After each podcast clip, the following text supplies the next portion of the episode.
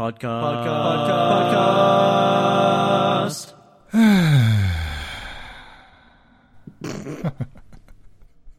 C'est l'épisode 36. 36. On pourra littéralement dire aux gens Non, mais c'est c'est super bien comme émission, il y a 36 épisodes dessus. C'est en mode. euh, il y en a beaucoup. Enfin, il y en a vraiment 36. hein. Ah oui, on a littéralement parlé de 36 trucs, Ouais. ouais. J'en ai parlé un peu au boulot et euh, mes collègues euh, que je salue ici, enfin pas tous, ils se reconnaîtront, euh, euh, étaient, euh, étaient impressionnés par le, par le nombre d'épisodes justement. Ce qui rejoint ce que tu disais sur le fait que euh, beaucoup de podcasts se lancent, font un ou deux épisodes et ça s'arrête là. Oui, la, la durée moyenne d'un podcast, c'est 1. c'est con, mais euh, la, la- la plupart des podcasts ne survivent pas à leur premier épisode. Dans le même euh, ordre d'idée, Adrien m'a appris que 50% des entreprises ferment au bout de 5 ans. Des nouvelles entreprises. Et, et je crois que 5 ans, c'est aussi à peu près, si ma mémoire est bonne, la, la durée moyenne d'un- d'une acquisition en France. T'achètes ton appart et tu revends en moyenne après 5 ans. Il y a un truc. Mais la, la recette, elle est... Enfin, la... Le secret est assez simple. hein. Il y, a, il y a- il y a un événement dans nos calendriers, puis, euh, puis on se pointe. Enfin, c'est pas... C'est pas très compliqué, quoi. Tu sais, c'est- ça, ça demande pas un talent particulier. Ça, ça demande juste euh, toutes, les, euh, toutes les semaines avant et puis toutes les deux semaines maintenant de se mettre devant un micro et de blablater pendant deux heures. Ouais, ce qui est déjà ce qu'on fait plus ou moins par SMS, ce qu'on faisait par SMS auparavant, et euh, je crois que c'est ça aussi qu'il faut euh, prendre en compte. On peut pas se forcer, je pense, à créer quelque chose, ou alors c'est vraiment difficile d'avoir cette discipline pour quelque chose dont on n'a pas vraiment le, on n'a pas vraiment d'affinité, quoi. Là, il faut, c'est juste une formalisation de ce qu'on faisait déjà dans un sens. Oui, je suis pas sûr qu'on aurait pu créer ça ex nihilo, mais euh, si tu veux, ça demande pas non plus de forcer notre naturel. Mm. C'est euh. Enfin, c'est co- c'est comme quand tu veux apprendre à jouer, à jouer d'un instrument, quoi. Si, si tu si tu te mets pas devant ton piano euh, une heure tous les euh, X jours et que tu joues pas, euh, bah oui, tu, tu vas pas progresser. Ce qui m'ennuie beaucoup au passage. Hein. Je trouve ça vraiment très injuste. Personnellement, j'aimerais bien progresser sans rien faire. Ah, moi aussi, j'a- j'adorerais. Ce serait ce serait beaucoup plus simple. Mais c'est comme, enfin, les, les, les gens qui se demandent pourquoi on arrive à écrire autant qu'on écrit chez MacG ou sur nos blogs respectifs. Mais on est on est on est 8 heures par jour devant un clavier. Au bout d'un moment, une fois que t'as fini d'épuiser le web, il te reste plus grand chose à faire que d'ouvrir ton éditeur de texte et de taper, quoi. Donc, euh, fais ça pendant quelques années. À la fin, tu commences à savoir à peu près écrire et tu commences à peu près à maîtriser ton sujet et bon. C'est la mère de Lady Gaga qui, qui l'a forcé à rester une heure euh, tous les jours devant le piano, même si elle jouait pas. Juste une heure devant le piano, comme ça tous les jours. Ouais, je je crois pas que ce soit beaucoup plus compliqué que ça à la fin. Ce qui est euh, insurmontable quelque part, parce que si, si tu n'as pas cette heure, euh, que ce soit Oui. euh, même euh, même psychologiquement, hein, si, quand tu rentres chez toi t'es crevé et tu peux pas tu peux pas t'offrir ce temps, c'est mort. Mais enfin, c'est pas un truc surhumain, quoi. Ça ça demande pas un talent ni un talent d'organisation ni un talent euh, inné particulier, quoi. Je veux dire, on n'est pas euh, on n'est pas des personnalités de la radio qui faisons ça depuis 20 ans, quoi. Mais Pas encore. voilà. pas, pas encore. Mais le simple fait de se poser devant un micro, bah, au bout d'un moment, euh, je veux dire, le, le, le micro a envie qu'on parle dedans. Donc, euh, puis- puisque l'outil a une volonté, maintenant je, je change d'avis. Euh, Un changement très intéressant dont on discutera, je pense, mais euh, ouais, qui me fascine un petit peu. tu tu imagines bien. sur ces bonnes paroles, qu'est-ce que t'as regardé cette semaine? Eh bien, j'ai regardé deux choses. Alors, c'est, je, je triche un peu ces deux choses en une seule. Je suis allé au cinéma avec Adrien voir Encanto. Et au début, il y avait le court-métrage. Enfin, normalement, il y avait le court-métrage Far From, Far From the Tree. Far From the Tree. Euh, en l'occurrence, on l'a pas eu au cinéma, donc je l'ai téléchargé euh, vilainement pour le voir ensuite. Et euh... ce qui m'a frappé, c'est que en, en, en 4-5 minutes, 5 minutes environ, il y a un concentré d'émotions plus intense et plus efficace qu'en une heure et demie de film. Donc, je dis pas que Encanto est mauvais, je dis que Far From the Tree est supérieur. Et dans Encanto, évidemment, on peut retenir une très bonne BO qui est presque un personnage à part entière parce que bah, derrière, t'as euh, Lin-Manuel Miranda, le, le mec derrière Hamilton, Mhm. quelque chose de très efficace. Euh, et même si on parle pas de Bruno, finalement, c'est quelque chose de qui se retient très bien. Euh, mais ouais, c'est c'était pas mauvais, c'était pas non plus ultra bon, c'était rigolo. Mais le, le petit court métrage vaut le, vaut le détour. Je crois que c'est Nathalie Nouriga qui l'a qui l'a écrit et réalisé. Euh, et c'est vraiment un court métrage à l'ancienne, sans aucun dialogue. Ça fait du bien de voir ça. C'est dessiné à la main aussi, bien sûr. Ça, c'est chouette. J'ai vu la BO de Encanto euh, sur Apple Music. Ouais. Et je me demandais, hmm, est-ce que je l'écoute avant de voir le film? Hmm. Toi, il y a parfois des BO, tu peux, tu peux les regarder sans le film quelque part. Il y a, il y a Ouais. d'ailleurs un nombre incalculable de BO que, que, que, que j'écoute et que j'ai écouté euh, en boucle pendant des années sans avoir vu le film euh, auquel elle se rattache. Je me demande si ça va pas être le cas avec ce, avec ce film-là. Il y a beaucoup de films comme ça, effectivement, que j'ai, euh, dont j'ai écouté la BO avant même de les voir, même sans les voir parfois. Hmm. Et euh, genre Inception, que j'ai toujours pas vu, tu vois, par exemple. Et euh, je connais la BO, mais j'ai pas vu le film. Et je pense que c'est pas mal parce que, surtout plus. Enfin, pour moi, plus le film est un peu attendu, ou alors sinon complexe et, et dense, plus je m'attends à ce qu'il soit dense, plus euh, me familiariser, me familiar- me familiariser pardon, avec la BO m'aide à me repérer quand je le regarde et me permet de mieux prêter attention à ce qui se passe à l'action parce que la musique est déjà un terrain connu. Hmm. Du coup, c'est cette espèce de fil rouge, tu vois, qui, qui me guide un peu dans le, dans le film. Oui, je vois l'idée. Puis comme en général les BO sont bien faites, il y a des motifs, des Exact. choses comme ça, tu peux aussi... euh, enfin, quelque part, as une... avant même d'avoir vu la moindre image, tu as une... t'as une carte musicale du film dans la tête. Exactement. Euh, moi, j'ai vu des choses beaucoup moins musicales. Euh, j'ai vu la nouvelle saison d'Archer euh, avec un, un air un peu mélancolique parce qu'on sait que Jessica Walter, qui, qui joue la mère d'Archer, et, d'Archer est, est morte. Mm. Donc c'était officiellement sa dernière saison. J'ai aussi vu Afterlife avec Ricky Gervais. Tu veux dire Ricky Gervais, c'est ça? Ricky Gervais. Euh, oui, mais à chaque fois que je dis Ricky Gervais, ça me fait penser au petit Suisse. Et euh, Mais le mec, il a un nom de yaourt, il ne peut rien, c'est comme ça. hein. Enfin, à un moment, il faut assumer, quoi. Mais j'avais vu la petite scène où, où, où il menace de tuer un, un gamin coup de marteau. Mm. Et, et ça m'avait... Je m'étais dit, oui, enfin bon, c'est le truc habituel, euh, je vais pas regarder. Et puis là, il y avait rien sur Netflix, euh, parce qu'il y a jamais rien sur Netflix, évidemment. Euh, je me suis dit, euh, j'allais, je vais me le faire. C'est trois saisons, six épisodes. C'est une série bri- britannique. C'est, super bien pour ça. Et en fait, c'était vachement bien. Euh, c'est assez subtil sur euh, le deuil, la, la dépression, des choses comme ça. Alors évidemment, euh, les grosses ficelles habituelles. Et puis c'est pas, c'est pas sérieux du tout. Mais c'était pas.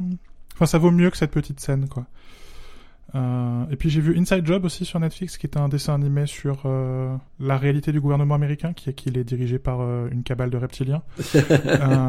Et c'était vraiment très bien. Il y a des grosses vibes Rick and Morty, mais en moins chiant.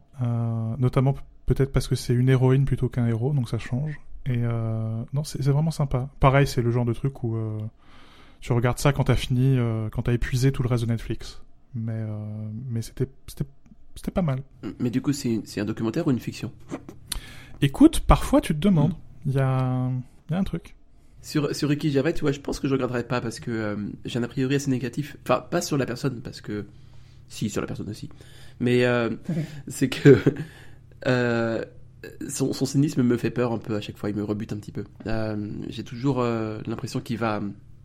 qu'il s'amuse à détruire les choses. Dans, dans ce cas, tu, tu, je confirme, tu peux pas regarder Afterlife. C'est euh, Mm. C'est incroyablement cynique. Enfin, c'est c'est c'est très moi. Et effectivement, c'est pas du tout toi. Oui, non mais oui. Mm. Je, je vais, je rester sur. euh, choses- il faut dire les choses je vais comme rester ça. sur Encanto alors, c'est, voilà, si ça te dérange pas. Écoutez, donc. Écoutez, j'ai eu- j'ai eu, j'ai eu l'heure, c'est le bonheur mais sans le bon. Euh, mais c'était quand même un bonheur, c'est pas, c'est pas que je- ce que je veux dire, c'est que c'était quand même bien, mais je voulais juste dire de manière un peu recherchée. Euh, j'ai eu l'heure de voir, l'heure pardon de voir Fantasia en live à la Philharmonie de Paris avec euh, avec Adrien, c'était pour son anniversaire, c'était le 27, bon anniversaire à lui, wouh. Et euh, c'était ma première fois du coup à la, à la Philharmonie. J'étais déjà allé pour une expo, mais là c'était la première fois que j'entrais dans l'auditorium vraiment Hmm. qui est très beau. Euh, très jolie couleur, forme, un peu organique. C'est, c'est plutôt impressionnant et en même temps très intimiste. C'est très bizarre. Il y a beaucoup de monde dedans, mais tu les vois tout près. Oui, La notion des distances est un peu floutée du coup comme ça. elle a un côté ramassé cette salle qui me trouble Ouais, c'est très troublant, c'est ça. Ouais. Et, et en plus, les, les, les- je crois que c'est dû au fait que les, notamment, les euh, gradins se, sont très avancés dans la scène. Hmm. Et notamment, nous, on était euh, sur la catégorie 2 parce qu'on est presque, on est pseudo-riche, mais en fait quasi pauvre. Et, Mais mais, pas pas, trop, trop, ouais. entre les deux, voilà. catégorie 2, quoi. Et euh, on s'était mis, on est, enfin, on était placé pour le coup assez idéalement, vraiment euh, sur le balcon, mais premier rang du balcon. Et euh, du coup, c'était derrière le piano qui était euh, vraiment enfoncé dans l'orchestre. Donc, euh, bien, bien dans l'orchestre, dans l'orchestre, quoi, dans le son, c'était chouette. Euh, et c'était vraiment, bah, c'était très bien. Alors, je préfère euh, largement Fantasia à Fantasia 2000 parce que c'est mon côté réac. Je suis désolé, mais euh, la 3D, ça, ça, ça marchait pas à l'époque, ça marche pas plus aujourd'hui. Non, mais j'adore Fantasia 2000 et Fantasia 2000, c'est pas que la 3D. Il faut revoir le passage euh, sur Rhapsody in Blue, Oui, pour le coup, qui est bon, c'est vrai. qui, C'est vrai. qui est magnifique. Et je dis pas ça uniquement parce qu'il y a du violet partout. Euh, mais c'est c'est quand même la séquence qui a causé le retard de Tarzan. hein. C'était tellement difficile, tellement complexe chromatiquement qu'ils ont mis le budget et, et les hommes et les machines là-dessus. Et ils ont repoussé Tarzan. Ça, ça vaut mieux que euh, la critique un peu facile sur euh, les clips 3D dans, Fan- dans Fantasia 2000, Ouais, franchement. bon. Mais, mais Fantasia euh, est très bien. mais je suis heureux de l'entendre dire. L'un n'empê- l'un n'empêche pas l'autre. L'un n'empêche pas l'autre, ça c'est vrai, c'est vrai. Ouais. Non, tu as raison. Euh... Donc ouais, vraiment très chouette. Euh, c'est très dur de faire quelque chose de synchronisé, hein, euh, évidemment. À l'écran, euh, le, le film à sa vitesse, et quand c'est vraiment synchronisé comme ça, euh, parce que c'est bah, euh, au tempo, quoi, vu que les actions à l'écran euh, suivent la musique, naturellement, c'est le principe de Fantasia. Euh, C'était très compliqué pour l'orchestre, mais qui s'en est bien sorti. Et euh... J'adore les ciné On a la chance à Lyon d'avoir un, un orchestre qui est spécialiste du ciné-concert. Et euh, j'aime beaucoup... euh, tu sais, il y a deux écoles chez les chefs d'orchestre, ceux qui sont euh, sur la mesure et ceux qui sont devant la Mm. mesure. Et en ciné-concert, en général, quasi tout le temps, le, le chef d'orchestre est devant ouais, la là c'était le cas aussi. hein. Et ce que, ce, que- ce que j'adore, c'est voir un chef d'orchestre qui saute et le bruit. Euh, J'adore le ciné-concert pour ça, parce que tu, quelque part, c'est super facile à suivre, parce que tu peux regarder le chef d'orchestre et tu sais ce que tu vas entendre. Mm. Euh, et puis, enfin, techniquement, c'est quand même fantastique, quoi, parce que tu, tu sais que la moindre milliseconde de retard, qui d'habitude est compensée parce que l'orchestre est ce truc magnifique qui sait quand il est en retard et qui est capable de se gérer tout seul. Euh, là, c'est pas le cas, quoi. C'est euh, c'est super carré, mais en même temps très très organique aussi. J'adore le ciné-concert pour ça, vraiment. En fait, c'est ça. Il y a le spectacle à deux endroits, à la fois sur l'écran et dans l'orchestre, Mm. bien entendu, et même trois endroits presque, Mm, parce que le chef d'orchestre est lui-même son propre spectacle. Donc, euh, c'était vraiment très chouette. Évidemment, dans le dans le concert, il y avait l'apprenti sorcier, et euh, j'ai pas pu m'empêcher, en bon euh, en bon vieux con, de, de voir le parallèle avec la technologie euh, et la magie utilisée pour quelque chose de trop puissant qu'on essaye d'utiliser pour un tout petit truc et qui se retourne contre nous, euh, quoi qu'on fasse derrière. C'était un peu rigolo. Et tout ça finit par euh, un coup de balai au cul et c'est bien mérité. Mais à, côté de ça, j'ai écouté le nouveau euh, Saint-Vincent, Saint Vincent, euh, qui s'appelle Daddy's Home, qui est pas si nouveau que ça d'ailleurs, il y a quelques mois déjà. Euh, il a été produit euh, par Jacques Antonoff, que je suis beaucoup, parce qu'il a produit notamment Lana Del Rey, enfin un de ses albums qui s'appelle Norman Fucking Rockwell.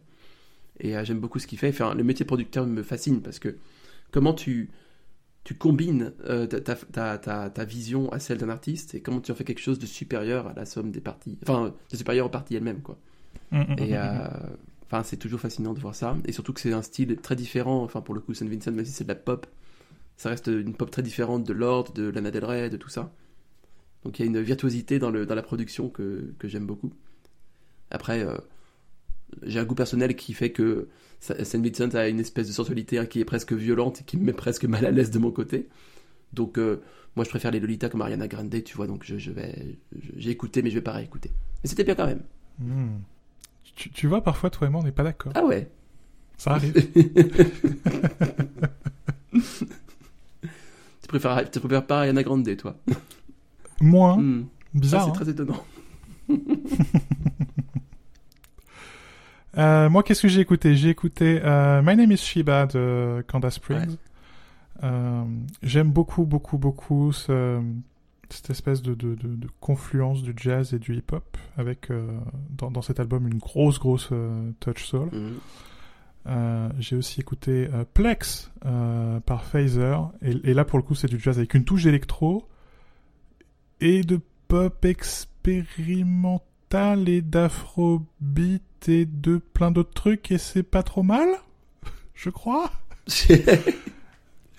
Et puis euh, je suis tombé complètement par hasard sur euh, c'est le, le hasard complet des suggestions d'Apple Music qui par ailleurs a été réécrit dans euh, macOS 12.1 et il faut applaudir Apple d'avoir fait le job parce que ce ne sont plus des vues web mais c'est du code natif euh, et ça devient fluide et genre on peut revenir en arrière sans perdre sa position genre c'est bien quoi c'est- moins non réactif, j'ai trouvé. C'est ça, c'est moins non réactif, c'est la, la, bonne façon de le dire, effectivement. Et donc, au hasard des, euh, des suggestions d'Apple Music, dans lesquelles tu peux maintenant naviguer sans déprimer, euh, je suis tombé sur une série de petits hippies euh, par le Enzo Orefice Trio, qui s'appelle Talking About Jazz. Et c'est pas, euh, alors c'est pas du jazz super compliqué, hein, c'est, euh, c'est, enfin, c'est du jazz de club, quoi. Mais j'aime bien cette tendance aux hippies thématiques. Euh, c'est le guitariste Pasquale Grasso qui avait fait ça ces deux dernières années, où il avait pris des standards, il faisait des petits hippies euh, de standards de jazz à la guitare. Et euh, bah, quelque part, on revient un peu à avant l'album, quoi, aux années 50 et 60, avant que l'album devienne ce truc conceptuel super compliqué. Et là, non, on fait juste des petits machins. Bah voilà, on a enregistré euh, trois titres ou quatre titres ou cinq titres. Et puis, puis c'est tout. Enfin, on a fait ça. et puis voilà. Euh, et, et je trouve intéressant que le, les plateformes de streaming travaillent le format musical et on, et on voit à quel point l'album euh, s'effiloche. Et je crois pas que ce soit mal. Je suis d'accord avec toi. Et euh, autant la granularité extrême du single par single, moi, me rebute un petit peu. Mm. Autant les EP, je trouve c'est vraiment un format assez idéal en fait et qui permet d'exprimer beaucoup de choses avec une certaine concision. C'est un exercice très difficile quand même au final. Mm, mm, mm, Et euh, je trouve ça intéressant. Ouais. Oui, puis quelque part, t'as pas besoin. Enfin, souvent dans des albums de, de 12 pistes, il y a 4 pistes achetées Exact. parce que bah il fallait aller jusqu'à. Enfin, il fallait remplir le CD, quoi. Il fallait remplir tes, tes 74 minutes. Et là, non, quoi. Tony Si Adele, c'est ça. hein. Mais si t'as rien à dire de plus que, que 5 morceaux, euh, bah voilà, quoi, c'est fait. Et c'est bien. Et je dis pas qu'il fa... qu'il faille arrêter de faire des albums, hein, j'adore le format album, mais si t'as rien de plus à dire, euh, autant pas faire de remplissage, quoi. Mm. Et, et là, ça marche plutôt bien. À la fin, euh, sur un an, un an et demi, ils ont sorti 5 petits hippies, donc 25 morceaux. Euh, et c'est chouette, quoi. J'ai encore écouté ça cet après-midi. C'est c'est pas, c'est pas très compliqué, mais, euh, mais ça s'écoute bien. Cool. Mais alors, tu vois, tu, tu, tu as utilisé ton ouïe, Anthony. Mais qu'as-tu lu? Les transitions deviennent de plus en plus complexes dans ce podcast. J'ai fini euh, The Vanishing Half par euh, Britt Bennett et c'était très bien. Mhm. Et ce que je trouve, ce que je trouve fascinant, en fait, je m'observe en tant que lecteur ces, ces derniers mois. Et je trouve que les livres me motivent des critiques et me motivent de belles critiques. Mm. Euh, et plus je lis de la fiction, plus j'ai l'impression d'être capable de sortir un peu plus de moi et de, de, de tirer des critiques qui viennent des tripes, quoi. De pas être dans l'analyse, mais de venir chercher des trucs complètement inattendus. Euh, Enfin, quand tu lis ce bouquin qui est euh, sur, euh, sur une paire de jumelles noires mais à la peau très claire et, et l'une décide de se faire passer pour blanche et l'autre se marie avec un, un mec très très noir et, et décide de revenir dans son dans son village d'enfance. Tu, tu, tu fais pas immédi- immédiatement le lien avec euh, Janus et, euh, et les Romains et ce que Janus dit de l'Antiquité romaine et du Moyen Âge et de la construction de l'identité européenne? C'est pas un lien évident, mais c'est un lien qui m'est venu, tu vois. Mm. Euh, je sais pas pourquoi, je sais pas d'où ça sort, euh, mais c'est intéressant. Je, je trouve que c'est intéressant de lire en ce moment. euh, par- parce que ça me fait écrire. Et dans le même genre, j'ai lu Tant que le café est encore chaud de Toshikazu Kawaguchi. Ma prononciation japonaise est parfaite, j'en suis Je certain. crois aussi. Et c'est pareil, c'est un livre euh, tout mignonnet euh, sur un café euh, où tu peux tu peux remonter dans le temps euh, à condition de suivre tout un tas de règles. Euh, une des règles les plus importantes étant que euh, tu ne peux rester dans le passé que tant que le café est encore chaud. Mm. Et donc quand ton café euh, est froid, il faut finir de le boire, sinon tu restes coincé. C'est c'est choupinou comme tout, et pareil, j'ai commencé à, à écrire une critique et je ne sais pas d'où elle sort, je ne sais absolument pas d'où ça vient. Et euh, c'est fascinant, vraiment. Ouais, ça en, dit, ça en dit beaucoup, à la fois très peu et beaucoup sur la manière dont, dont on fonctionne. C'est-à-dire que alimenter ton, ton, ta partie un peu euh, créative euh, qui, est vers la fiction, en fait, te, te permet de, de restituer ça sous forme analytique. Mhm. Oui, oui. Et euh, en fait, pendant très longtemps, j'étais incapable de lire un bouquin sans être dans l'analyse tout de Mm. suite. Et, mais parce que voilà, je, enfin, j'écris, donc euh, je- j'aime écrire et j'aime voir les gens écrire. Et, et où là, j'ai l'impression que depuis quelques mois, je suis capable de faire les deux. Je suis capable d'être dans la fiction. Euh, et ça, il y a un truc qui tourne, euh, mais qui tourne en arrière-plan, quoi. Euh, et à la fin, quand j'ai fini le bouquin, euh, ça ressort et, euh, et ça ressort de manière complètement foutraque, quoi. Je lire, c'est bien. Lisez plus. Faites pas comme moi, faites comme Anthony. Qu'est-ce que tu n'as pas lu Qu'est-ce que je n'ai pas lu je, La liste est trop longue, donc je vais juste euh, me concentrer sur l'article que j'ai lu, qui m'a, enfin, j'ai lu deux trois trucs, mais euh, c'était le seul qui m'avait, qui m'a laissé un peu un souvenir, on va dire, euh, qui s'appelle Bureau et espace de travail de Jonathan Lefebvre, qu'on salue ici. je suis beaucoup dans une dans une phase actuellement de de, de consommation sur Instagram de, des reels et mhm. Celles dont je suis le plus friand sont les reels de coréens ou coréennes qui montent leur bureau avec plein de trucs kawaii dessus. et les, les femmes nord-américaines de 30-40 ans qui montrent comment organiser leur maison. Hmm. Et c'est deux choses qui me m'obsèdent, mais au plus haut point. Et euh, le, point commun étant la quantité de plastique que ces gens utilisent pour emballer des produits dans des emballages, dans des suremballages et des re-suremballages. Ouais, ouais, c'est fantastique. Et, euh, ah. et surtout, euh, les en, en l'occurrence, il y a que les femmes nord-américaines qui font ça c'est euh, transformer ça en, argument écologique. Parce que tu achètes des trucs, mais après tu les ranges dans des trucs en plastique. Donc t'as pas l'emballage, tu l'as acheté, donc c'est écologique, tu comprends. c'est vrai. euh, et euh, donc j'ai cette espèce d'obsession, je pense que c'est aussi lié au, au post-travaux, tout ça, enfin, une espèce de besoin de, de, de réinvestir l'espace. Parce que, mine de rien, j'ai remarqué que j'étais mal à l'aise pendant les travaux, à cause, non pas parce que l'espace passait, mais parce qu'il y avait des gens dans la maison que pendant longtemps, quoi. Oui. Et, euh, les pièces étaient plus vraiment à moi, donc euh, ça me gênait un peu.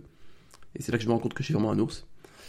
Et euh, du coup, cet article-là, pour, pour y revenir, m'a donné la liste de ce que Jonathan utilisait au quotidien pour son boulot. Et c'est très exhaustif, et ça m'a donné des idées d'organisation, et ça surtout, ça m'a rappelé que c'est extrêmement important d'avoir quelque chose qui fonctionne pour toi, et que ça se façonne avec le temps. Hmm. L'outil a pas vraiment de sens, je pense, dans ce, dans ce contexte-là, parce que c'est une suite d'outils qui font l'outil. Et du coup, c'est que c'est ça qui fait que ça le façonne au fur et à mesure du temps. Et, euh, et je pense que c'est une réflexion qu'il faut avoir de temps en temps, euh, c'est salutaire, à mon avis. Oui, oui, l'environnement de travail. Ouais, c'est ça, c'est ça. Enfin, l'atelier, quoi. C'est exactement ça. Je pense que l'atelier lui-même est, est, un outil, en fait. C'est un, un, point. Ouais, ouais. Oui, tu, tu, le vois d'ailleurs. Euh, euh il y a, pour revenir à The Vanishing Half, elle a, elle a une phrase euh, superbe où elle dit euh, euh, revenir dans, dans une ville dans laquelle t'es pas venu depuis longtemps, c'est un peu comme si on avait pris ton appartement et on avait tout déplacé de 30 cm. Ah, terrible. c'est familier. Tu, tu, sais que t'es chez toi, mais en même temps, tu, tu, vas te mettre des grands coups dans, dans les jambes avec la table basse. Quoi. Ouais. et l'atelier, c'est ça, quoi. Tu, tu déplaces quelque chose dans l'atelier. T'es toujours dans ton atelier, mais mais ça casse. Pareil dans ton bureau, quoi, quand tu, euh, quand tu, quand tu installes un nouveau, un, nouveau truc ou quand tu désinstalles un mm. truc. Euh, soudainement, il y a cette période intérimaire pendant laquelle tu sais plus vraiment où t'es. C'est assez, euh, assez étrange. Ouais, ouais. Et à propos d'outils, justement, qu'est-ce que tu as acheté récemment? Tu me parlais d'un pied de micro. Eh ben, justement, j'en parle d'expérience. J'ai acheté, j'adore le, le, titre de la fiche Amazon. Elgato Wave Mic, Mic Arm LP perche de micro haut de gamme compact avec passe câble, pince pour bureau, fixation polyvalente, entièrement réglable, idéal pour podcast, streaming, jeux, télétravail. Ah oui, rien que ça, ouais, tout un programme. C'est fabuleux. C'est un programme électoral quand même, ça aussi je pense. Mais donc c'est un pied de micro qui est fait pour euh, pour passer sous l'écran, c'est fait pour les streamers de jeux vidéo là sur Twitch, hmm. de manière qu'on voit pas le pied. Et euh, donc c'est euh, ça se peint sur le bureau, c'est constitué de deux bras, donc il y a un point d'articulation entre les deux bras, et euh, euh d'un côté tu as la fixation pour le bureau, de l'autre côté tu as la fixation pour le mmh. micro. Et l'idée c'est de pouvoir, euh, il y a donc une articulation entre les deux bras, tu peux monter le micro à ta bouche, et l'idée c'est d'avoir un, un, petit micro USB comme la plupart de ces gens-là en ont. Sauf que moi j'ai un, un, Rode NT1, donc un, micro de radio, quoi. Mmh qui est monté sur une araignée avec un filtre anti-pop, donc un truc qui est, qui est grand, quoi, qui doit faire quasiment 30 euh, cm en tout. Donc sans utiliser les articulations euh, du bras, euh, le micro est à la hauteur de ma mm. bouche. Du coup, ça fait quelque chose d'extraordinairement compact, qui est dans un coin du bureau, je le vois plus, et où, comme on peut passer les câbles, il y a un système assez intelligent de, de passe-câbles magnétiques, donc avec des petits capots magnétiques qu'on peut... Ajuster comme ça. Mm. Oui, avec des petits, avec des petits capots magnétiques qui se mettent sur le, sur le bras et on fait passer le câble en dessous. Bah, du coup, le micro reste maintenant vissé sur son bras. Le câble XLR est euh, dans le bras et euh, enroulé au pied du bras. Et j'ai juste, maintenant, pour enregistrer, à sortir euh, la petite interface USB et, et, brancher le câble, le câble XLR. Ça m'a quand même vachement simplifié le bureau. Mm. c'est c'est vachement plus propre. C'est 100 fois plus rapide de s'installer pour faire une télé-réunion ou au hasard enregistrer un podcast. Euh, et oui, enfin ça me... Du coup, je réinvestis mon bureau, quoi. J'ai un peu plus de place qu'avant. Je... C'est et tu te dis alors attends, du coup mon clavier il va où? Mon téléphone je le pose où? Le chargeur, le machin, le truc muche. Tu, sais- tu sais plus vraiment où t'es. Et euh... et c'est aussi l'occasion de te demander mais euh, à quoi ça sert? Oui. euh, où est-ce que qu'est-ce que je dois brancher? Qu'est-ce qui doit rester branché? Qu'est-ce qui doit pas rester branché? Qu'est-ce que pourquoi ce truc est là? J'ai fait tomber euh, trois ou quatre fois ma tasse de thé euh, au point d'ailleurs d'avoir noyé un, un clavier que je devais tester. Euh, donc tu te dis pourquoi? Pourquoi? Qu'est- Qu'est-ce qui qu'est-ce qui a entravé mon mouvement depuis que le pied est là pour faire tomber ma tasse de thé? Enfin c'est c'est assez, c'est assez amusant à quel point un tout petit truc comme ça. Puis on, parle d'un bureau quoi, c'est pas c'est pas un truc très compliqué quoi. Mais euh, à quel point un tout petit changement derrière a d'énormes conséquences quoi. Et va entraîner d'autres changements en cascade probablement dans les dans les prochaines semaines. On peut dire que c'est les battements des ailes gâteaux du papillon? Un peu trop loin, un peu trop loin. Ok, on, on enchaîne. Euh, si, si, si les auditeurs et les auditrices ont soudainement envie de mettre non plus 5 étoiles à ce podcast, euh, mais 2, euh, je, je- je pourrais le Bah écoute, 2 c'est déjà c'est presque la moyenne, moi je prends, je prends. ne mettez pas 2, je vous en supplie, mettez 5. euh, écoute, je vais peut-être faire cette acquisition là aussi de mon côté. J'avoue que le Yeti là, il est bien, mais il est sur son pied mastoc en fonte. Et euh, c'est toujours un peu une tannée pour le sortir, le remettre, et ça prend de la place. Donc peut-être qu'effectivement, euh, un pied micro comme ça, c'est une bonne idée. Euh, et de mon côté, bah, anniversaire oblige, j'ai acheté un cadeau. Et ce cadeau a pris la Hmm. forme d'un produit que j'ai vu sur Instagram, comme je te disais tout, tout à l'heure. Et donc c'est un petit ordinateur. Enfin, ça prend la forme d'un ordinateur. C'est un écran euh, avec des pixels dessus. Euh, tu vois, tu peux dessiner ce que tu veux, tu peux télécharger des, des trucs qui bougent, ça donne l'heure, ça fait euh, haut-parleur Bluetooth, ça peut faire le téléphone si tu veux, enfin c'est génial. Et donc il y a trois, euh, enfin deux séries de trois touches mécaniques qui font un petit bruit très satisfaisant quand tu appuies dessus, qui servent à, à jouer comme à Tetris par exemple, tu vois dessus. Mhm. Et euh, c'est très kawaii, c'est c'est c'est c'est américano, japono, chinois parce que derrière il y a aussi une application chinoise extrêmement complexe avec euh, tu sais la police euh, en, en- en très petit euh, qui n'est pas du tout la police système avec plein d'options partout où tu comprends rien. C'est euh, c'est très mignon. Je Je, Ouais. je dois dire que c'est très c'est vraiment mignon. Euh, pour les gens qui nous écoutent, le lien sera dans la description. C'est c'est cutissime. C'est cutissime. Euh, 90 euros quand même ton truc. Il hein. est toujours en promotion donc vous pouvez le trouver à 70 euros facilement. Voilà, je, je préviens. Même si c'est cher quand même, je suis d'accord. Voilà, c'était c'était mon, mon achat euh, coup de cœur euh, de, de, ces deux semaines.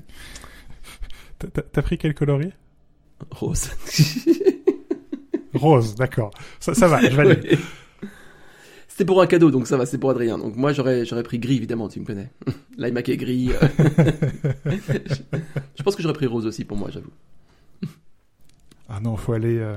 Quitte à être dans le truc inutile mais cute, euh, faut faut aller jusqu'au bout de la démarche, quoi. Faut Oui. pas... Faut assumer le, le- assumer.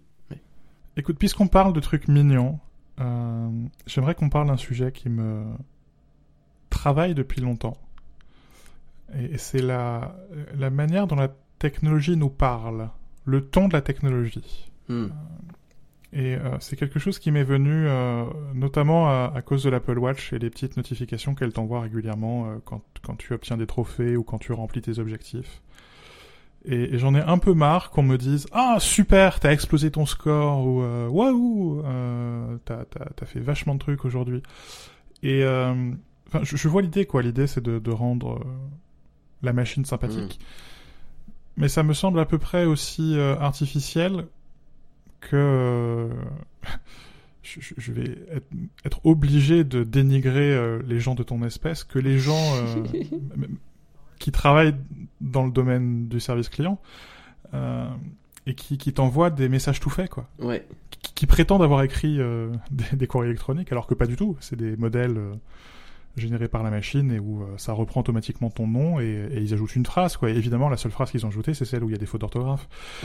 Euh, et j'ai presque envie d'un curseur de formalité, quoi. Dans, dans Antidote, dans le correcteur, tu as, tu as des curseurs pour ton niveau de langage, pour ton niveau de formalité. euh, euh, tu peux dire euh, je parle français de France ou français de Belgique ou français de- du Canada. Et j'ai presque envie, euh, au moins pour Siri, quoi, de pouvoir dire non, non, euh, j'aimerais que tu me vous vois, vraiment, s'il te plaît.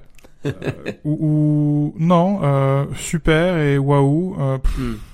non, non, c'est bon.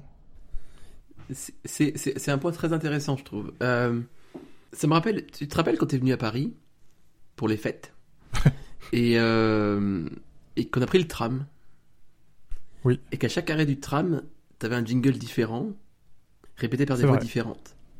Euh, et clairement des voix qui sont pas des, des, des gens professionnels euh, du, du doublage, hein, c'est des, des gens, je pense, qui ont été choisis sur concours, peu importe quoi. Et Et où du coup, ouais, quand, quand tu es comme moi, tu n'es pas venu à Paris depuis longtemps et, et c'est la première fois que tu prends ce morceau de la ligne T3, exact, ouais, t'es trois. euh, tu, tu, tu ne comprends pas, euh, tu, tu rates ton arrêt parce que tu ne comprends pas ce que la personne a dit. Parce que euh, c'est la 15e voix différente avec le 15e jingle différent et, C'est ça. et mince. Et t'avais, t'avais fait observer quelque chose qui m'est, qui m'est resté, qui est que quand on essaie de fixer la, subtili- la spontanéité comme ça, on la tue. Ouais. C'est, euh. Et c'est pareil pour, je pense, le, le, le, le- comment dire, si on essaie de, re- de recréer les espèces d'aspérités euh, sympathiques euh, humaines, pareil, on, on échoue systématiquement parce que la machine n'est pas, enfin, c'est pas quelque chose qui peut être fixé justement, c'est quelque chose de, enfin, les papillons, tu vois, si tu les, tu les épingles et ils meurent, quoi, tu vois, c'est ça. Ouais, simplement. je, je faisais la réflexion euh, qui, qui me semblait évidente et euh, c'est pour ça que été surpris que tu sois surpris, mais, mais que ça me paraît un peu antithétique de vouloir organiser la spontanéité. Mm. Enfin, c'est comme j'ai toujours détesté les, les sorties scolaires, euh, les, les, exercices de team building euh, dans- quand, quand je travaillais dans des vraies entreprises. Enfin, non, non. Enfin, soit c'est spontané, soit ça l'est pas quoi. Il y a pas de tu peux non la spontanéité organisée ça non Mm. juste non. J'étais pas surpris, j'étais, j'étais, euh, ça m'a révélé quelque chose, ça m'a, ça a fait un déclic. Mm. Et je suis d'accord avec toi là-dessus, malheureusement, désolé de te le dire, hein, je suis d'accord avec toi. c'est que, et je crois qu'effectivement, euh, le, le, on retrouve beaucoup ça dans la culture startup aussi, notamment, enfin, le, le, le- tout le côté euh, happiness manager, tout ça, enfin, c'est le même, la même veine, quoi. Et, et du coup je crois que ça dégouline sur le produit. Ouais, exact. C'est-à-dire qu'à un moment c'est tellement intégré, ça n'est plus juste un, un gimmick de RH qui pense que c'est comme ça qu'il faut manager parce que euh, virer quelqu'un c'est mieux en, souriant. Avec des emojis. alors que alors que alors que promis non Mm. et, et on se dit bah puisque c'est euh, mieux ce qui reste à prouver euh, dans le management bah finalement les utilisateurs c'est c'est des gens qu'on doit manager quand, quand tu fais du service web finalement tu, tu vois tes utilisateurs comme une masse à manager à travers ton service Mm. c'est ce qui est un ressort psychologique euh, un peu tordu quoi mais euh, mais, mais je, crois que ça explique aussi une partie des, soucis qu'on voit avec euh, les services dans le nuage et avec les logiciels aujourd'hui c'est qu'on prétend vouloir man- intermédiariser l'expérience d'utilisateur jusqu'à euh, prédire son comportement. On le voit avec les algorithmes de recommandation. Et, euh, et, et, et on essaie de le micromanager jusqu'à conditionner ses choix, l'empêcher de faire des trucs imprévus. Et, euh, et au final, ça casse parce que dès qu'il sort des rails, euh, l'app plante. Parce qu'il y a un truc qui a, qui a pas été prévu, une structure de données qui a pas été prévue. Et paf, euh, ça casse. Euh, Parce que les, les... à tant vouloir faire des interfaces euh, ultra polies, euh, on les rend ultra peu résilientes parce qu'on les rend fixes. On les rend euh, très très peu flexibles. Non évolutive. Alors que- Mm. Ouais, ouais. Alors que les logiciels d'avant, ils étaient beaucoup plus malléables. Ils étaient euh, parfois plus moches, ils étaient parfois moins efficaces. Mais justement, à, force de vouloir rationaliser, euh, on rend les choses moins résilientes parce qu'elles elles sont moins résistantes à l'imprévu. Euh, et donc pareil, quoi. On organise la spontanéité. Euh, et je crois que c'est ça, quoi. Ces cultures d'entreprise qui dégoulinent sur le produit parce qu'on pense que l'utilisateur se manage comme comme n'importe quel péon de base dans une entreprise. Et je crois pas qu'il faille euh, manager des péons de base dans les entreprises, et je crois pas qu'il faille manager les, uti- les utilisateurs. Ouais, c'est un peu la différence qu'on peut remarquer entre bah, le système d'étagère d'éditeur RAM, ce que tu veux acquérir, et, euh, et Ikea, quoi. c'est un peu le même principe. C'était non. Oui, quelque part, oui. Et ce, qui- ce qui, ce qui me. Alors, je vais, je vais faire de l'analyse vraiment sociologique de, de niveau CE2, attention. Écoute, on est là pour ça. On est là pour ça. Euh, mais tu parlais tout à l'heure d'un- meeting politique, euh, d'un meeting politique pardon, auquel tu t'es rendu. Et est-ce que tu trouves pas des, des similitudes entre euh, la manière dont est euh, conçue l'application ou le système qui justement essaie de guider ou au moins de prévoir les réactions de certaines choses et, euh, et la technologie quoi et genre le système en fait est-ce que c'est pas un peu genre même une photo je, je vois par exemple Macron pose des photos des fois sur là il a coché un truc genre euh, passe culturel fait je sais plus trop quoi bon et tout le monde se moque de ça mais est-ce que dans quelle mesure tu vois c'est pas quelque chose qui est prévu aussi? Et dans quelle mesure euh, c'est pas un stimulus qui permet de, de créer la réaction attendue, quoi? C'est peut-être un peu trop bête. Non, non, euh, tu m'embêtes. ah, Euh, pardon. hmm, Il y a un... Enfin, hmm. Euh, Mais je caricature quand même beaucoup, là. re- retenez bien ce moment parce que c'est rare que, que je dois réfléchir avant de répondre à Arnaud. parce que normalement, il sait prédire ce que je vais dire, donc il me lance. Et là, le con, euh, il me force à réfléchir. Euh, Désolé. En plus, c'est marrant. Si, si, mais est-ce que c'est pas parce que ce sont des approches systémiques? C'est-à-dire qu'organiser un, meeting- un meeting politique, c'est quelque part organiser euh, la spontanéité. Tu as un chauffeur de salle, fait, ouais. euh, tu as un déroulement de, meeting, de, de, tu as un déroulement de discours qui sont conçus pour faire monter la pression jusqu'à qu'on envoie le candidat sur scène. Hmm. Euh, et le candidat sur scène, il déclenche des émotions en utilisant euh, des figures de style imposées. Je, je notais dans, dans le cadre dans, dans, dans le cadre de ce meeting dont on discutait avant d'enregistrer de, l'anaphore par exemple et de la manière dont on peut utiliser le rythme pour euh, provoquer les applaudissements et pour faire monter la pression dans la salle. Et ensuite tu utilises euh, le volume sonore de ta voix pour euh, convaincre de manière presque physique quoi. Et Mhm, donc euh, mhm. ce que tu dis importe presque moins que la manière dont tu le dis quoi. Et quelque part c'est un peu pareil avec avec Siri quoi ou avec les notifications d'Apple Watch où elle pourrait me dire euh, l'Apple Watch de manière très euh, plate euh, t'as marché euh, 12 000 pas aujourd'hui Hmm. elle pourrait juste me dire ça et non elle se sent obligée de me dire waouh c'est vachement bien t'as marché 12 000 pas aujourd'hui Anthony super j'espère que tu vas faire la même chose Avec demain c'est pas tout à fait ouais, pareil c'est tout, tout un show en plus de, de feux d'artifice euh, quand tu complètes tes cercles. Ouais, ouais. je, je crois pas que ce soit tout à fait pareil Hmm. quoi. Mais et une, une deuxième question qui me venait à l'esprit comme ça, alors pareil, on est encore niveau CO2 donc attention. Mais est-ce que est-ce que le le le, le fait de d'habituer l'utilisateur, on va dire, euh, je, c'est un terme dégradant mais je l'utilise quand même, l'utilisateur pour euh, enfin à ses, à ses, à ses réactions, à ses stimulus. Est-ce que c'est pas quelque chose qui justement va, va quand même le, le former, l'informer au final? Et euh, le forcer à essayer de retrouver cette expérience ailleurs et à ne plus, tu vois ce que je veux dire? Si je, je- Être dépendant de ça. Oui, je le crois, et c- et c'est ce que je crains. Ouais. Parce que euh, t'as les vieux cons comme moi qui trouvent ça insupportable, euh, mais t'as les gens qui se disent euh, ah, mais, euh, un truc tout bête, mais encore l'Apple Watch, mais le matin quoi, l'Apple Watch qui te dit euh, non mais hier t'as explosé ton score, essaye de rééditer la performance aujourd'hui. C'est puéril, Hmm. ça marche.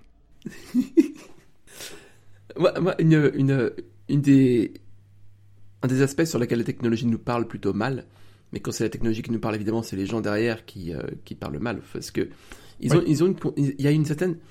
C'est très étrange. Il y a comme une dissociation de leur état d'humain. C'est que, euh, en général, dans, dans la tech et surtout dans les, dans les startups, notamment, j'ai remarqué, c'est que tu as une conscience de l'humain qui est extrêmement étroite et particulière, de niche. Et euh, c'est pour ça que les startups en général échouent, je pense. C'est que elles se- elles s'adressent à, un, à une sorte de fantasme qui est pas, qui est pas réel, quoi. Euh, je- Oui, l'utilisateur. Ouais, c'est ça. Le- le- La persona, euh, pour parler en Ouais, marketing. la persona, Ouais. voilà, ça m'a- ouais. J'ai appris ce terme et c'est, je déteste un petit peu. Euh, beaucoup. Euh, mais, parce que le nombre de sites, et, et ça, je, je parle des startups, mais il y a aussi des sites très anciens. Je, parle, je pense à la sécurité sociale, je pense à des trucs comme ça. Où l'expérience de l'utilisateur, si on veut parler en termes techniques, est, est désastreuse. Quelqu'un qui a.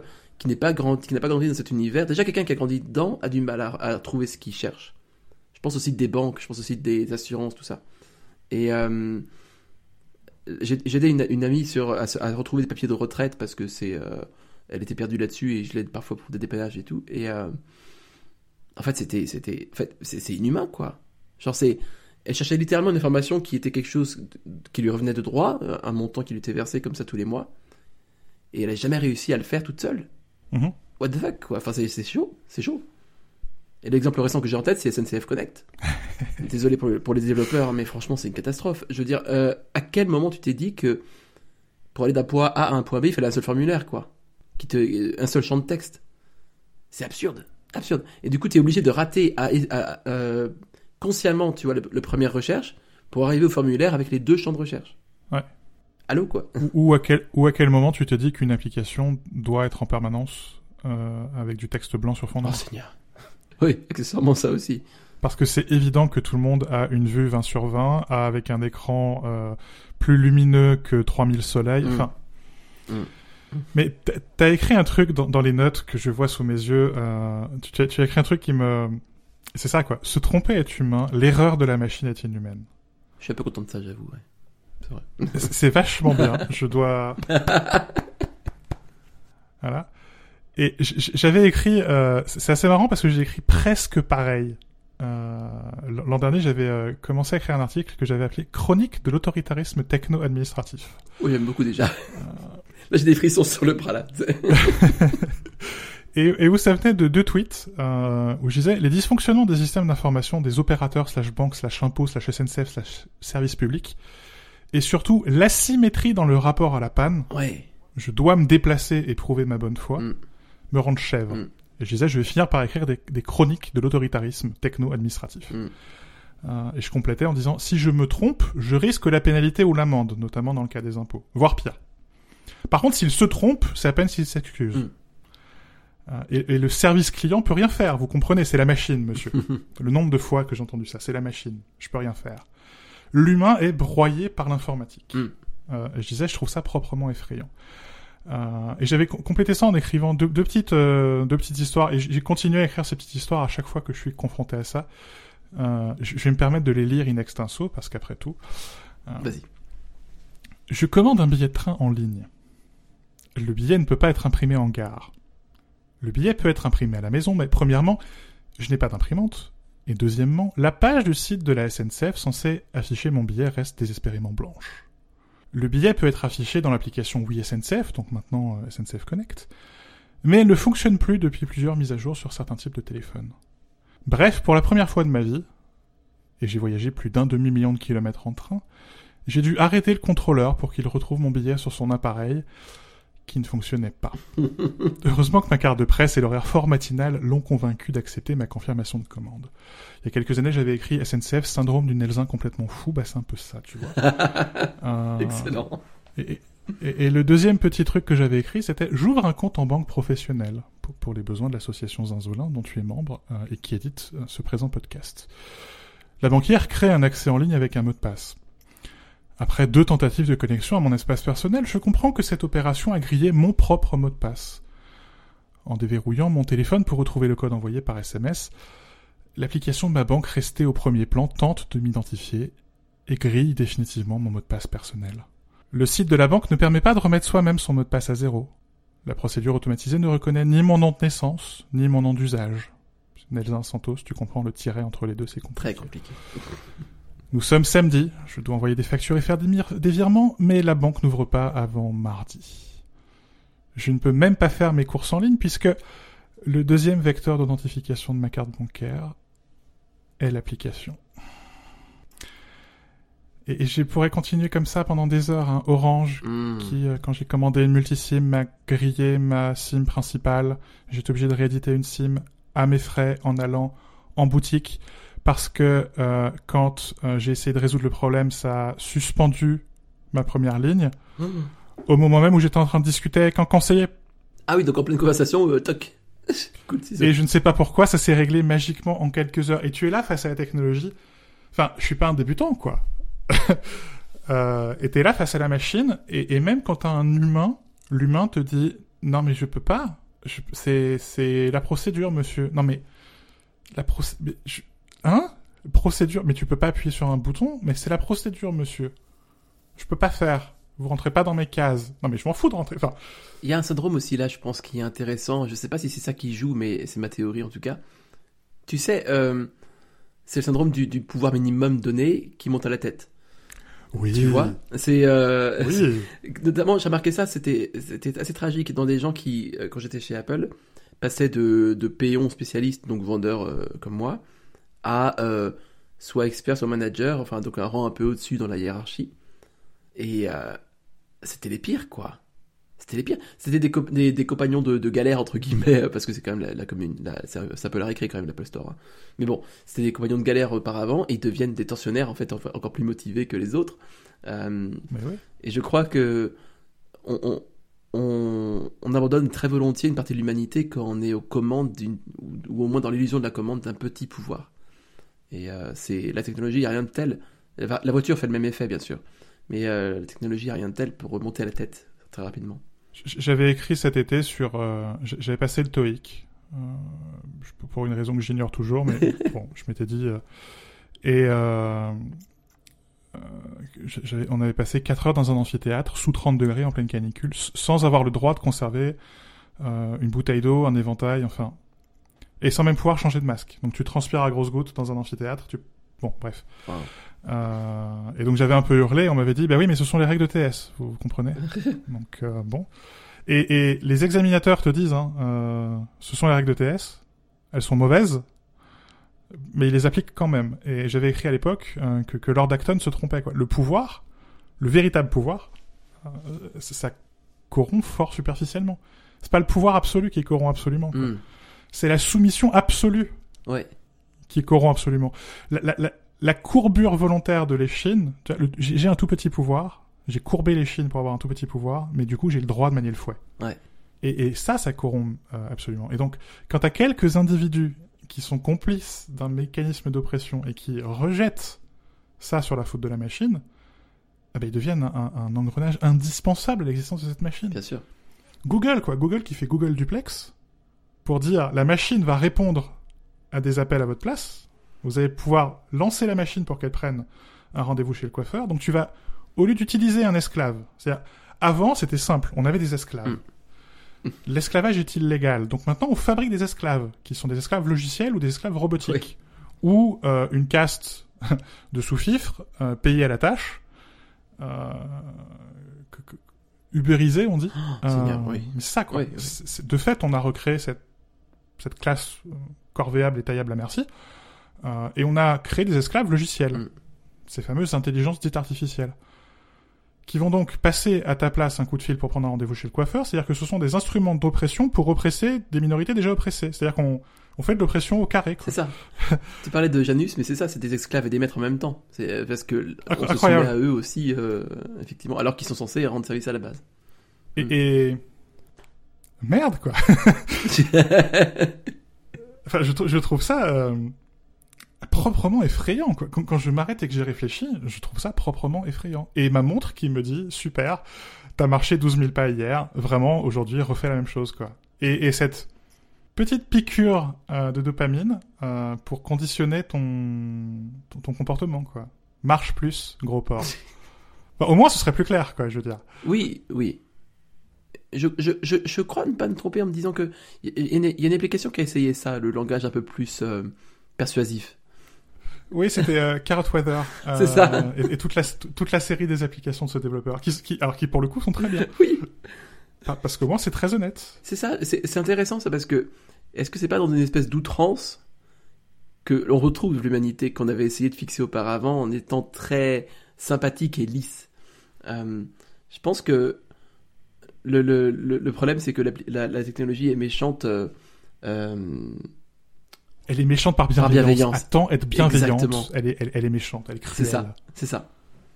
C'est ça. Tu sais, c'est comme les parents qui, qui, qui, qui disent à leurs enfants, tu les entends dans les supermarchés, si t'es pas gentil, t'auras pas de dessert, si t'es pas gentil, t'auras pas de cadeau à Noël. Mm.